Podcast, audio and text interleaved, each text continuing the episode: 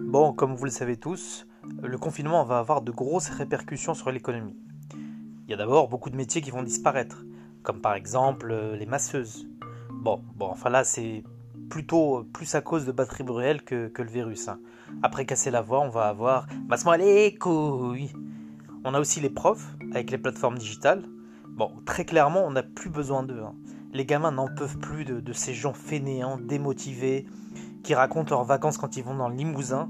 Les mecs sont totalement dépassés dans leur façon d'apprendre, de s'habiller. C'est plus possible, plus possible. On a aussi les prostituées. Bon, maintenant, euh, avec du gel hydroalcoolique et du sopalin, euh, bah, ça fait l'affaire. hein. Tu deviens en même temps le Mac, la pute et le client. Bon, en même temps, elles pourront toujours se reconvertir en imprimante 3D. Euh, effectivement, il y a un nouveau procédé qui permet de transformer le sperme en plastique. Et puis, euh, avec ce qu'elles ont accumulé, ces petites coquines, on va pouvoir en fabriquer des visières de sécurité. hein. Et puis, on a aussi les vendeurs à la sauvette. Donc là, euh, clairement, c'est fini. hein. Sauf, euh, bon, sauf, sauf les gars qui ont remplacé leur tour Eiffel par du PQ. hein. Là, c'est vraiment les rois du pétrole. Ah bah, construire un empire sur de la merde, il suffit de demander conseil aux stars de télé-réalité.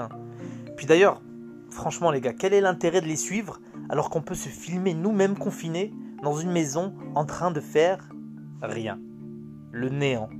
Notre vie aussi hein, est tout aussi ridicule que la leur. Et puis on a euh, les policiers, hein, donc ils seront toujours là, mais euh, de plus en plus répressifs et de moins en moins diplômés. Euh, Bah, c'est un peu ce qui explique qu'ils font tout et n'importe quoi dans des trous de balles, hein. ce qui, bah, pour des gens éduqués et civilisés comme nous, n'a vraiment aucun sens.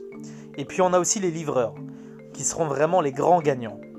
Ah bah tu te mettras à pleurer hein, quand on te livrera un jeu vidéo, si jamais ils décident de livrer, parce que visiblement dans leur contrat, ils sont pas obligés de te livrer, et s'ils le font, c'est livré n'importe comment. D'ailleurs, euh, le prochain président pourra être un ancien livreur blédard qui t'a fait pour Uber Eats. Ah, j'ai vraiment hâte j'ai vraiment hâte d'entendre sa vision pour la France. hein. Le résultat sera le même pour les masques, pas de livraison programmée, ou je suis passé, ou n'avez pas répondu.